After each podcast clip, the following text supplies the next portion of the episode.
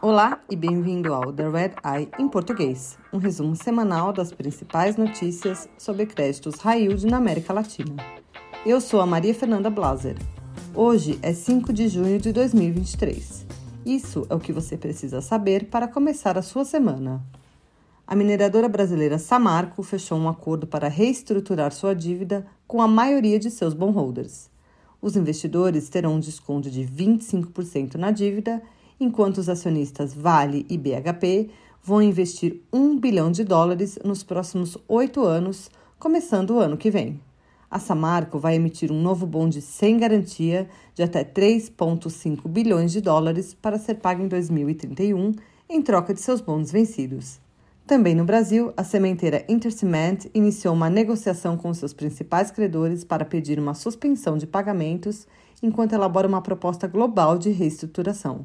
A empresa precisa pagar cerca de 180 milhões de dólares entre junho e julho. A Intercement quer alugar os pagamentos por 90 dias. Na semana passada, a Fitch rebaixou a empresa para C e a S&P para CC, citando risco eminente de não pagamento. No Chile, a América Móvel e a Liberty Latin America concordaram em dar financiamento de curto prazo para sua joint venture, Claro VTR.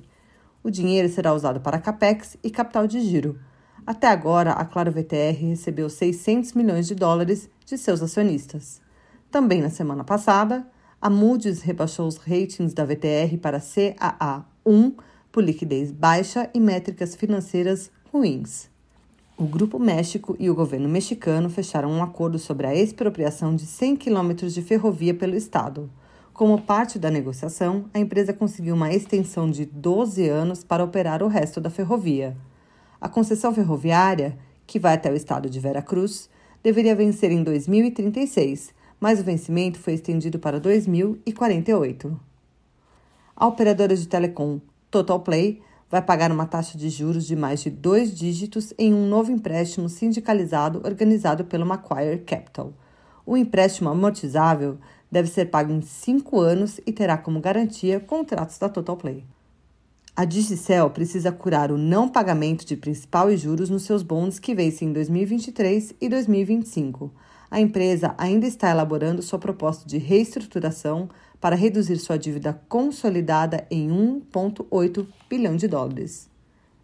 Obrigada por ouvir The Red Eye em português.